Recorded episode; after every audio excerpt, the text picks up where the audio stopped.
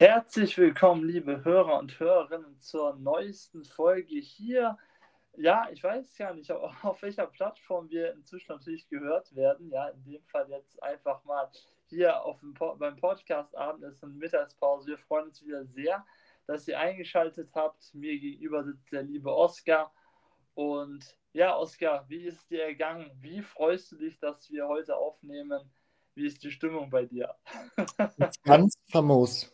So wie immer, dass wir zusammen ja. aufnehmen. Falls ihr euch gerade gefragt habt, was Sebi damit meint, dass er gesagt hat, ihr könnt uns auf unterschiedlichen Podcast-Plattformen hören. Wir sind seit neuestem auch auf Apple Podcasts und wollen uns da auch noch, wollen unseren Podcast auch für weitere Plattformen freigeben. Also stay tuned, was das angeht. Vielleicht mögt ihr andere Podcast-Apps auch mehr als Spotify. Dann könnt ihr uns bald auch woanders hören. Sebastian, wie, wie geht's dir gerade? Ich habe gerade ja, mir geseufzt. Gut. Ja, du hast schon geseufzt, ja. Also erstmal, ich sag mal so, heute ist eigentlich ein sehr guter Tag. Ich habe heute meine dritte Hausarbeit von dreien rausbekommen und äh, habe festgestellt, dass ich keine Hausarbeit mehr bis zum ersten Staatsexamen schreiben muss. Das ist schon mal sehr angenehm. Dankeschön, Dankeschön. Das heißt, ich sage mal so, rein psychisch geht es mir gut, ja. Nein, aber ähm, tatsächlich heute vor der Folge, ähm, das kann ich unseren Hörern ja so ein bisschen erzählt, da haben wir echt lange rumüberlegt, was denn heute unser Thema sein soll. Da waren wir, ähm, ja, uneinig möchte ich gar nicht sagen, aber ähm, tatsächlich so ein bisschen am Überlegen, weil, ähm, ja, wir doch viel jetzt immer schon abgegrast haben aber am Ende haben wir uns natürlich doch geeinigt und ich werfe es in den Raum. Heute wollen wir nämlich mal einfach über das deutsche Bildungssystem ein bisschen sprechen. Oskar, einfach jetzt mal direkt so vorne gestartet. Hast du eine grundsätzliche Meinung zum deutschen Bildungssystem, die du uns verraten möchtest natürlich? Ähm, also ich habe eine grundsätzliche Meinung zu, ich glaube, allen Bildungssystemen. Die ist momentan okay. so. Ich halte die nämlich alle nicht für optimal. Und ich finde es, ich finde, der kritische Punkt ist vor allem, dass ich bis jetzt kein Bildungssystem erlebt habe, das nicht an irgendeinem Punkt, zumindest kein Bildungssystem in Industrieländern, das nicht in irgendeinem Punkt dazu führt, dass die meisten Personen eigentlich frustriert sind und auch nicht mehr lernen möchten. Okay. Äh, woran machst du das fest? Also, wo, wo, ist es für dich erkennbar oder woran äh, meinst du das zu erkennen? Ähm, naja, wenn wir uns mit unseren Freunden unterhalten. also, ich habe das Gefühl, dass es schon. Ich weiß nicht, ich finde, man kommt eigentlich so in die Schule rein als kleines Kind oder ja, doch, würde schon sagen, als kleines Kind und ist ja eigentlich ja. erstmal recht begeistert und freut sich auf das Neue. Und ich habe das Gefühl, umso weiter das alles fortschreitet, umso mehr flacht das Ganze ab oder sinkt eigentlich mhm. die Motivation auch wieder. Ne? Ich kann mich noch erinnern, beim Abitur, ich habe niemanden, ich kenne eigentlich niemanden, der gesagt hat, schade, dass vorbei ist. Es waren eigentlich alle, Gott sei Dank ist es jetzt rum. So zwölf Jahre haben jetzt auch gereicht. Ich glaube, bis zu einem gewissen Punkt ist das auch ein völlig normaler Prozess. Ich glaube, mhm. irgendwann ist auch dieses ganze Konzept Schule mit diesem, ja, mit, doch mit dieser sehr starken Kontrollinstanz auch gar nicht mehr, das passt gar nicht zur menschlichen mhm. Entwicklung. Ich glaube, umso älter man wird, umso weniger möchte man sich auch kontrollieren lassen, umso weniger braucht man es vielleicht auch. Mhm. Ähm, und ich finde, dass das ich glaube, da könnte man schon nachbessern. Da könnte man viel mehr auf Eigenverantwortung setzen, weil ich finde, gerade das deutsche Universitätssystem setzt ja dann sehr auf Eigenverantwortung. Also zumindest ist es ja. in der Universität so keine Anwesenheitspflicht. Letztendlich muss man nie kommen und oder vielleicht ein Referat halten im Semester. Den Rest der Sitzungen kann man ausfallen lassen und dann schreibt man eine Hausarbeit und kann trotzdem durchkommen. Gut, auf der anderen Seite frage ich mich natürlich, ähm, praktisch brauchst du ja, glaube ich, auch in bestimmten Fächern, insbesondere, glaube ich, in, in Sprachenfächern, also ich, ich nenne es mal so im Bereich auch der Pronunciation und ähnlichem, musst du es natürlich auch irgendwie hören. Das kriegst du natürlich nur in einem Frontalunterricht, sag ich jetzt mal, beigebracht. Da hilft es natürlich nicht, wenn du äh, zu Hause ein Buch liest und das versuchst zum Eigenstudium zu erlernen. Würde ich jetzt mal behaupten. Das kann, also da würde ich dir auch gar nicht widersprechen. Ich muss ehrlich sagen, wir beide studieren ja jetzt auch keine Sprache. Ich weiß gar nicht, wie das Studium da abläuft. Ob das dann wirklich auch Mhm. tatsächlich so viel ob der Frontalunterricht da so viel bei der Sprache weiterhilft. Denn am Ende des Tages kommst du ja schon mit 'nem gewissen Sprachwissen an die Uni. Ich glaube, du studierst ja jetzt keine Kommt halt auf die Sprache. Sprache an. Kommt ja Hm. auf die Sprache an. Ich musste natürlich äh, schon 'n Englischkurs machen. Ja, ähm, das ist in Jura ist das tatsächlich vorgegeben. Du musst einen sogenannten Sprachschein machen in einer bestimmten ähm, ja, ähm, Sprachklasse. Ich glaube, ähm, B2 müsste es sein, also das niedrigste und dann kannst du höher gehen, aber ja, der Sprachschein B2 reicht. Und ähm, ne, für mich war das jetzt natürlich logischerweise jetzt kein Problem. Das habe ich dann auch direkt im ersten Semester gemacht. Aber ich sage jetzt mal so, wenn du natürlich bereit bist oder, oder eine neue Sprache lernen willst, ja, und ähm, da haben wir auch wirklich äh, ein breites Angebot von Russisch bis äh, Philippinisch bis ähm, ja auch ähm, klassisch Französisch, Italienisch, Spanisch.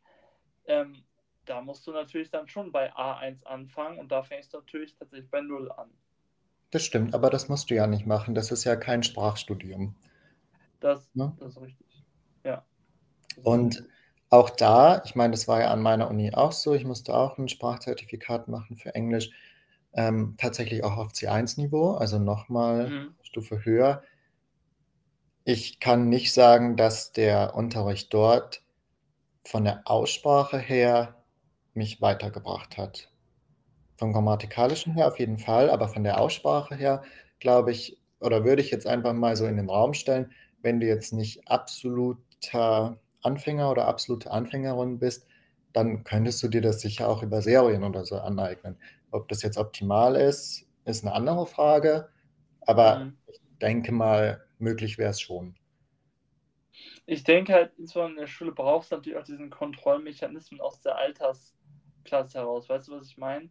Also, du bist nicht volljährig, ja, also praktisch, was, was willst du den ganzen Tag machen?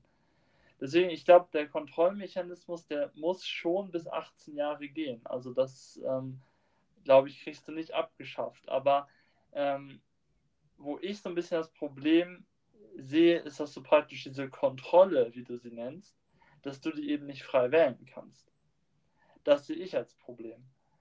Und ähm, klar, wenn du in die fünfte Klasse kommst oder auch von mir aus in der sechsten Klasse, da weißt du jetzt noch nicht, äh, was du später werden willst. Ja, also da träumt man noch davon, dass alle Fußballer werden und ähm, also oder ein Großteil ähm, und äh, hat praktisch sicher nicht so einen, so einen breiten Horizont, wie er sich dann entwickelt, ja, wenn man immer mehr Fächer macht. Aber ich fand es zum Beispiel ganz, ganz toll in der Abiturzeit, wo ich dann eben die Fähigkeit hatte, wirklich frei zu wählen, was macht mir Spaß, ja, und praktisch, äh, wo möchte ich äh, auf Dauer gesehen praktisch hin und äh, mir dann eben dementsprechend auch meine Fächer auszusuchen. Klar, es waren Fächer dabei, die mir nicht Spaß gemacht haben, die brauchte ich natürlich, um die Stunden zu füllen.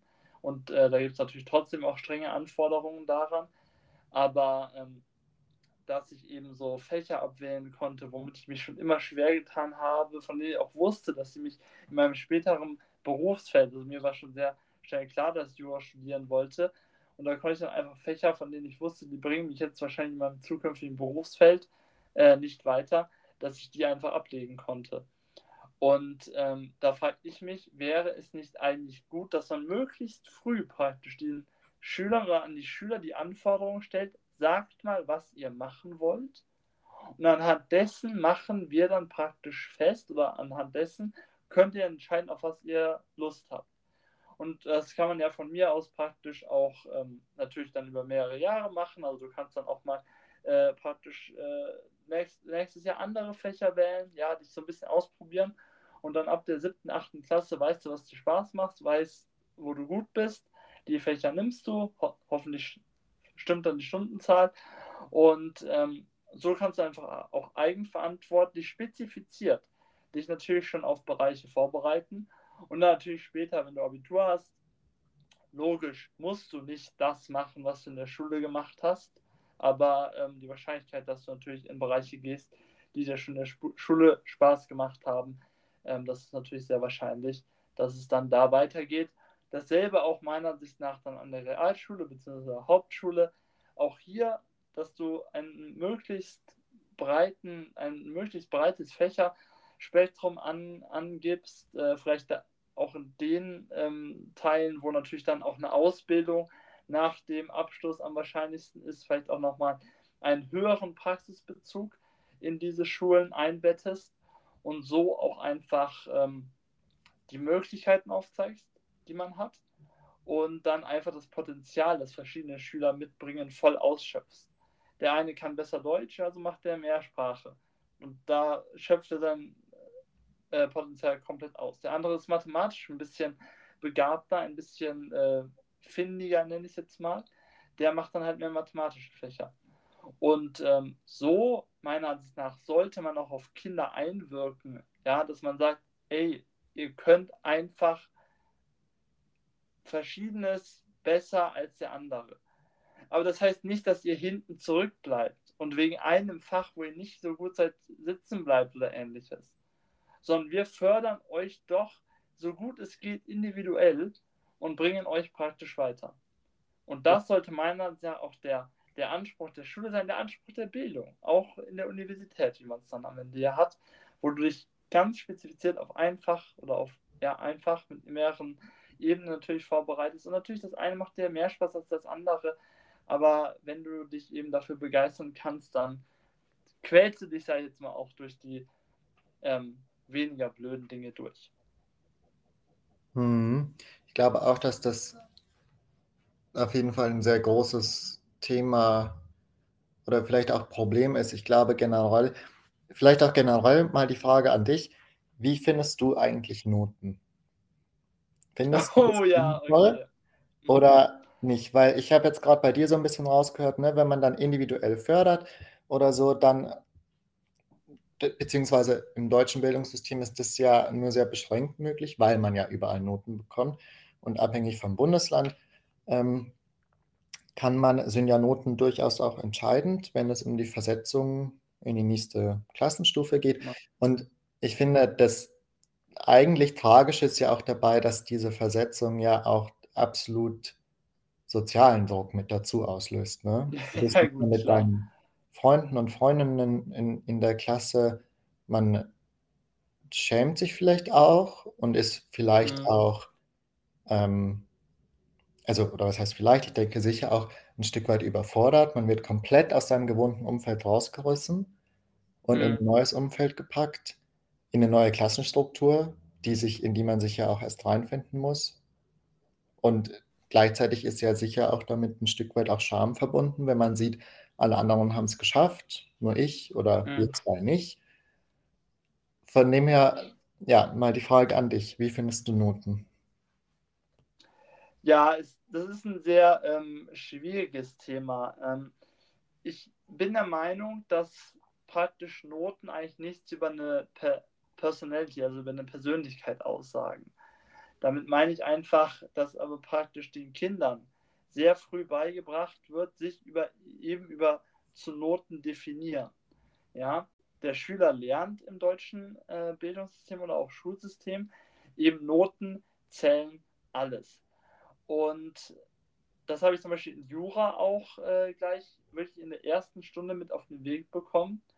Ja, ähm, es geht von 0 bis 18 Punkte, aber egal was sie in der Schule hatten an Punkten, weil in der Oberstufe geht es ja dann Punkte über, von 0 bis 15, egal was sie in der Oberstufe hatten, sie werden zwei bis drei Notenstufen schlechter sein.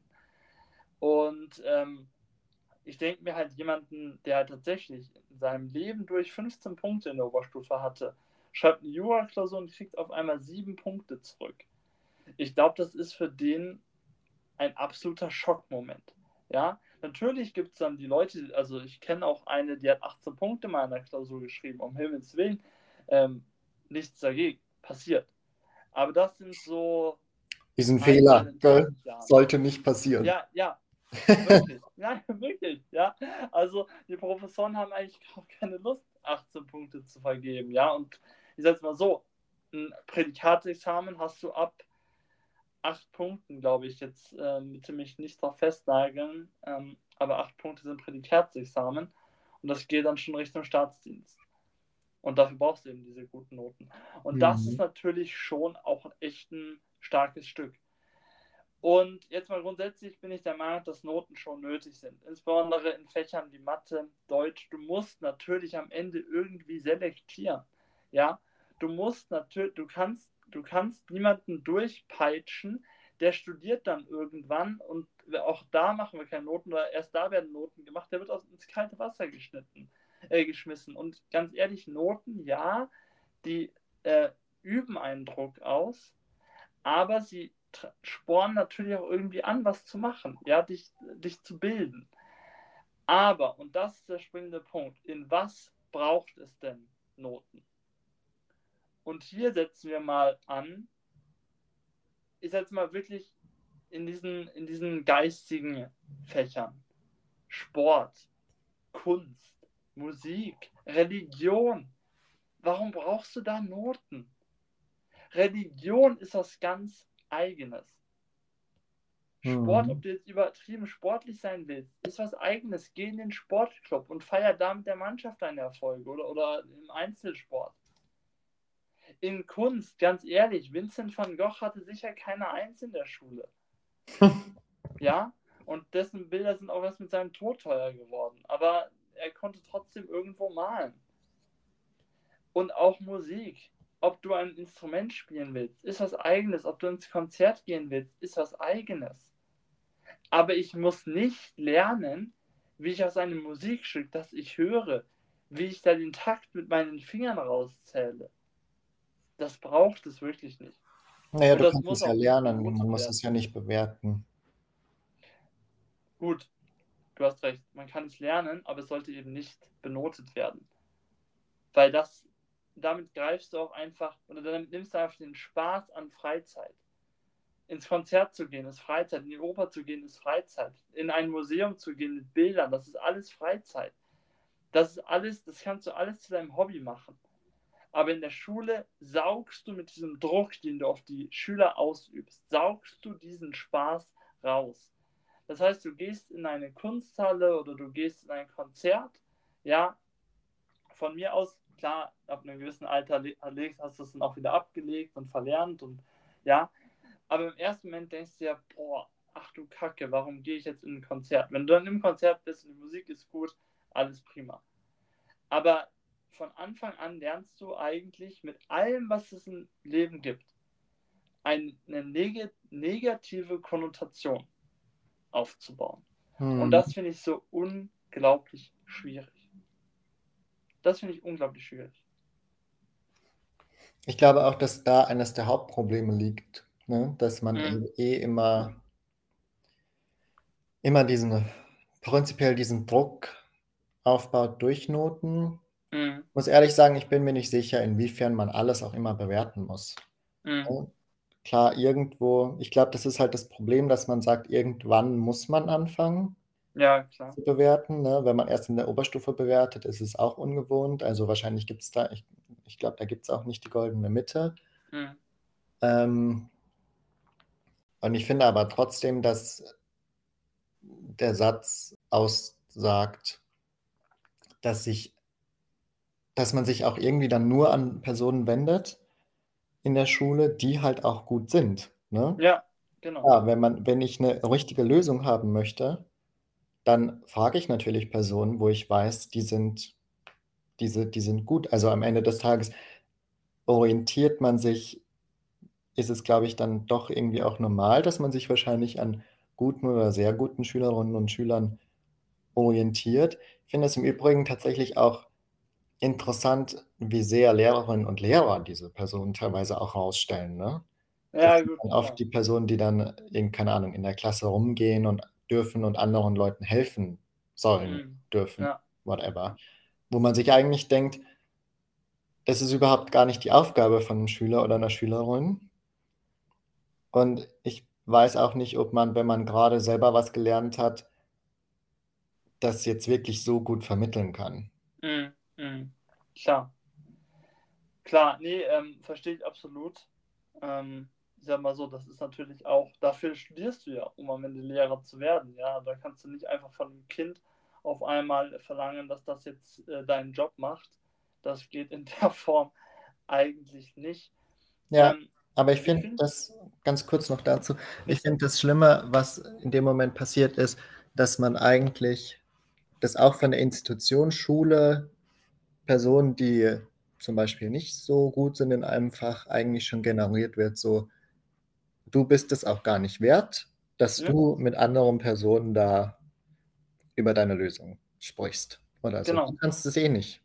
Genau. Geschweige denn jemandem irgendwas noch beizubringen oder so. Ja, und das ist halt ganz äh, schwierig. Und ich meine, es gibt eben auf so vielen Ebenen Intelligenz. Also ich meine, es gibt ja auch diese äh, emotionale Intelligenz. Die wird ja auch so überhaupt nicht verlangt, überhaupt nicht gefordert, gefördert. Und hier mal ein kleiner Ansatzpunkt, den, ich sag mal so, in den USA kriegt man es ja auch ganz stark mit. Ich sag mal, in Deutschland kriegst du ein Stipendium, wenn du gute Noten hast. Überall. Und auch bei den Abiturverleihungen, äh, wenn du 1-0 hast oder 0-9 oder 0-8 oder was dafür alles für ähm, großartige Schnitte gibt, ja, da wirst du dann vor auf die Bühne ähm, geholt und gefeiert. Ja. Jetzt denke ich mir so, was ist aber denn mit den Leuten, die wirklich krass in Sport sind? Und hier sehe ich meiner Ansicht nach ein unglaubliches Defizit an deutschen Bildungsstätten. Und damit spreche ich auch insbesondere von Unis. Was ist denn mit Uniteams? Warum gibt es diese Sportstipendien in Deutschland nicht? Ja, ich meine, ganz ehrlich, ähm, es wird rumgejaimelt in jedem Sportteil, wie schlecht doch die Jugendarbeit im deutschen äh, Fußball ist. Nur als Beispiel. Und äh, grundsätzlich, warum fördert man nicht Leute, die gut in Sport sind? Warum macht man nicht Schulteams, Uniteams? Und du kannst dann praktisch mit einem Stipendium auch ins Studium starten. Klar, man muss festhalten, natürlich, in den USA sind diese Stipendien, haben, haben diese Stipendien einen anderen Stellenwert. Ja, weil die Universitätslehre sehr, sehr teuer ist. Aber ich bin trotzdem der Meinung, wenn du solche Teams auch bei uns in Schulen forderst, und auch bei unseren Unis, sondern unter den Unis und ähnlichem auch dann Wettkämpfe stattfinden lässt. Da kann es doch eine unglaubliche ähm, Bindung in der Schule untereinander praktisch ähm, ja, äh, fördern, nenne ich es jetzt mal. Ja, weil da kommst du auch nicht nur mit Leuten aus deiner Klasse in Kontakt, sondern auch innerhalb der Schule hast du praktisch, kannst du dich praktisch über das Team definieren. Und ähm, ich glaube auch einfach, dass das ähm, dich insofern weiterbringt, als dass du da eben keine Noten drauf bekommst. Das ist eben etwas, das machst du nach der Schule, das machst du in deiner Freizeit. Ja.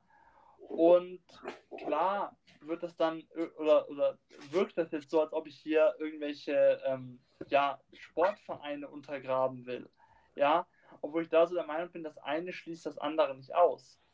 Aber ich glaube schon, dass das nochmal einen ganz neuen Ansatz mit sich bringen würde. Und klar, das Konzept müsste ausgearbeitet werden, müsste näher erläutert werden. Ich weiß aber nicht, ob es tatsächlich etwas Schlechtes ist. Also das ist tatsächlich etwas, was ich den äh, Amis in ihrem Bildungssystem äh, ja, hoch anrechne und nicht schlecht finde.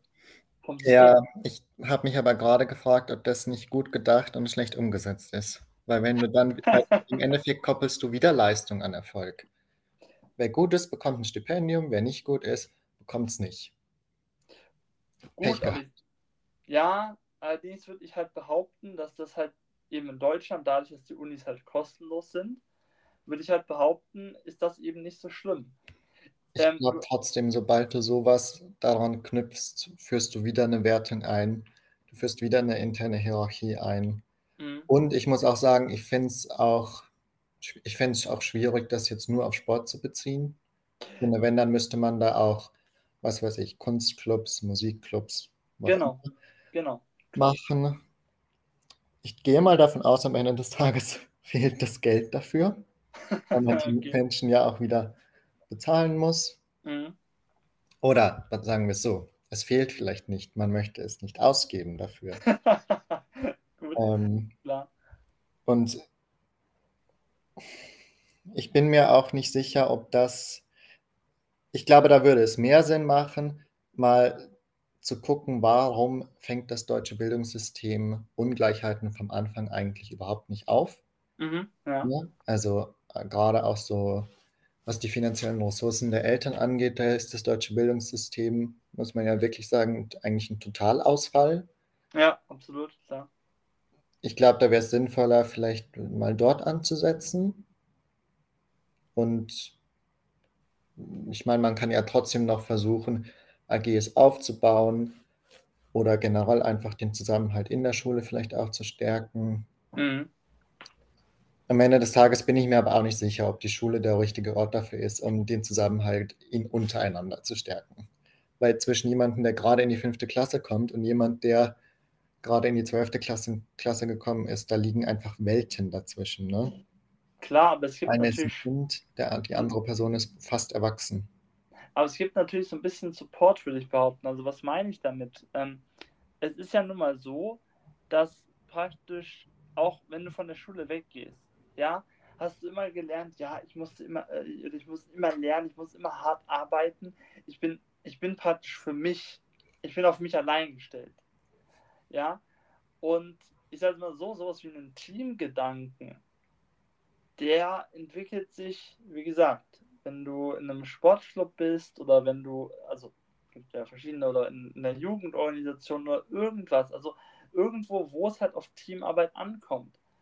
Und das muss ich ganz klar sagen, in Jura ist das ganz krass. Also da gibt es Teams in der Form nicht. Ja, beziehungsweise du musst halt dafür kämpfen, ein Team um dich herum zu bilden.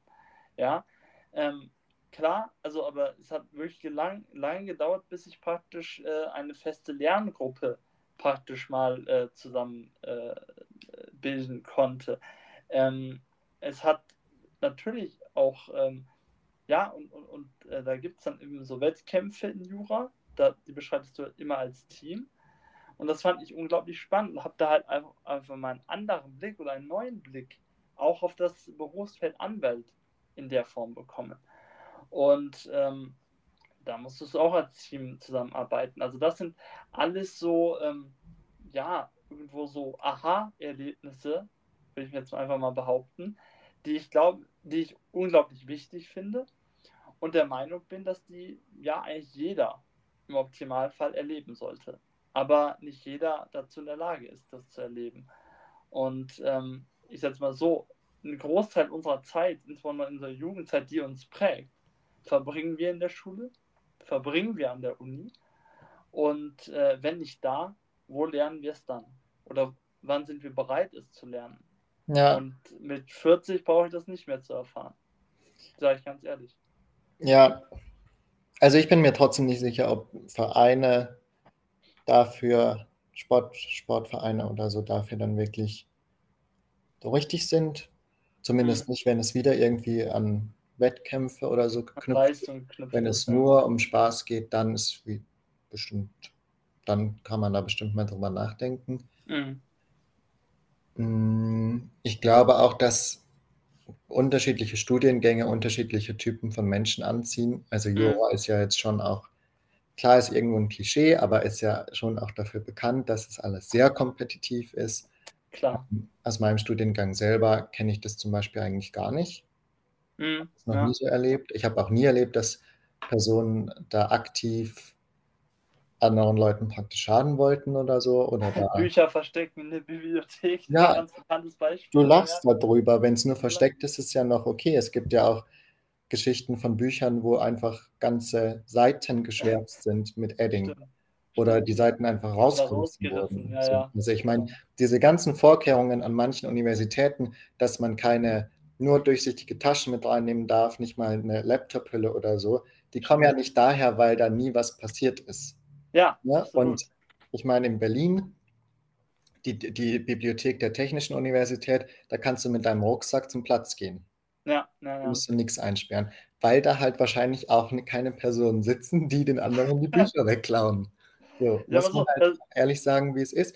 Und aber das, ist- das ist ja auch noch harmlos. Also es gibt Geschichten, Leute schreiben teilweise ihre Hausarbeiten in der Bibliothek. Die haben ihren Laptop stehen lassen, weil sie in die Mensa gegangen sind. Die sind wiedergekommen. Deren 20 Seiten, die die schon geschrieben haben, wurden gelöscht. Also das ist, das ist schon, also ich sag's mal so, da gibt es wirklich haarsträubende Geschichten. Und das ist natürlich, ja, ähm, ich sag's mal so, nicht sehr kollegial, sag ich jetzt mal. ja, und ich weiß aber auch nicht, ob man die Menschen erreichen würde mit, oder ob, ob man diesen Charakterzug, der einfach sehr kompetitiv ist und vielleicht auch von, ja, wa- was, was ist das eigentlich? Kann man da schon sagen, Minderwertigkeitskomplexe, dass man zu, dass man denkt, man ist, steht selber besser da, wenn an, wenn man andere Leute aktiv schlechter macht, was auch immer, ähm, kann ja jede Person auch so definieren, wie sie möchte. Wir sind ja jetzt auch keine Psychologen, aber ich bin mir nicht sicher, ob man diese Charakterzüge ausbügelt, indem man Vereine schafft. Mhm. Ich glaube, manche Menschen sind vielleicht einfach kompetitiver als andere. Aus welchem Grund auch immer. Hm. Aber ja, vielleicht müsste man das auch ausprobieren. Vielleicht gibt es ja auch Studien dazu. Ich meine, in anderen Ländern ist es ja sehr viel verbreiteter. Absolut. Ähm, in England habe ich das zum Beispiel erlebt, dass da viel mehr Personen auch so in AGs waren. Mhm. Da muss ich tatsächlich schon sagen, es war als externe Person, fand ich es nicht so leicht reinzukommen in Mhm. Schulgruppen. Aber ich, mein Eindruck war dafür, dass die Personen untereinander schon einen recht guten Zusammenhalt hatten. Man muss aber auch wieder dazu sagen, die haben halt auch keine wirklichen Noten bekommen, soweit ich das mitbekommen habe. So, ne? Da war halt auch nicht dieser Dauerdruck da, der Mal, Deutschland mal jetzt, jetzt auch im Hinblick auf die Zeit so ein bisschen auch ähm, zum Kompetitiven gefragt, Oskar. Ähm, gut, es gibt äh, 194 Länder auf der Welt. Ähm, klar, ähm, ist jetzt mal so, äh, gibt es auch Länder, wo die Bildung jetzt äh, nicht so natürlich auch fortgeschritten ist wie jetzt auch in Deutschland. Aber wenn du müsstest, wenn du das deutsche Bildungssystem und damit das beziehe ich von Schule bis Uni, also praktisch ja, so dieser ganze Ausbildungszeitraum, ähm, mal, wenn du das ranken müsstest, auf einer, ja, sagen wir mal, Skala von 1 bis 194, wo würdest du jetzt persönlich, und das ist was Subjektives, sage ich ganz äh, gezielt, ist, ist jetzt was Subjektives, was wir hier jetzt machen, aber wo würdest du Deutschland ranken wollen? Wie bist du auf die Zahl 194 gekommen? 194 Länder, also praktisch, Ah, okay. genau. Und 1 ist das praktisch das Beste und 194 der schlechteste. Ähm, ich würde, glaube ich, gern von dieser Länderskala wegkommen, weil ich mich Okay. zu schlecht damit auskenne, wie das in anderen Ländern gehandhabt Okay, wird. ja. Aber auch kein Bildungssystem ist perfekt Mhm. in dem Sinne, wie es funktioniert. Ähm, ich würde einfach zu den Schulnoten gehen und ich würde sagen, von 1 bis 6 würde ich jetzt zwischen 3 und 4 einordnen. Okay. weil ich glaube, dass es nichtsdestotrotz immer noch eine sehr, sehr gute Bildung vermittelt, auch Mhm. eine Allgemeinbildung vermittelt.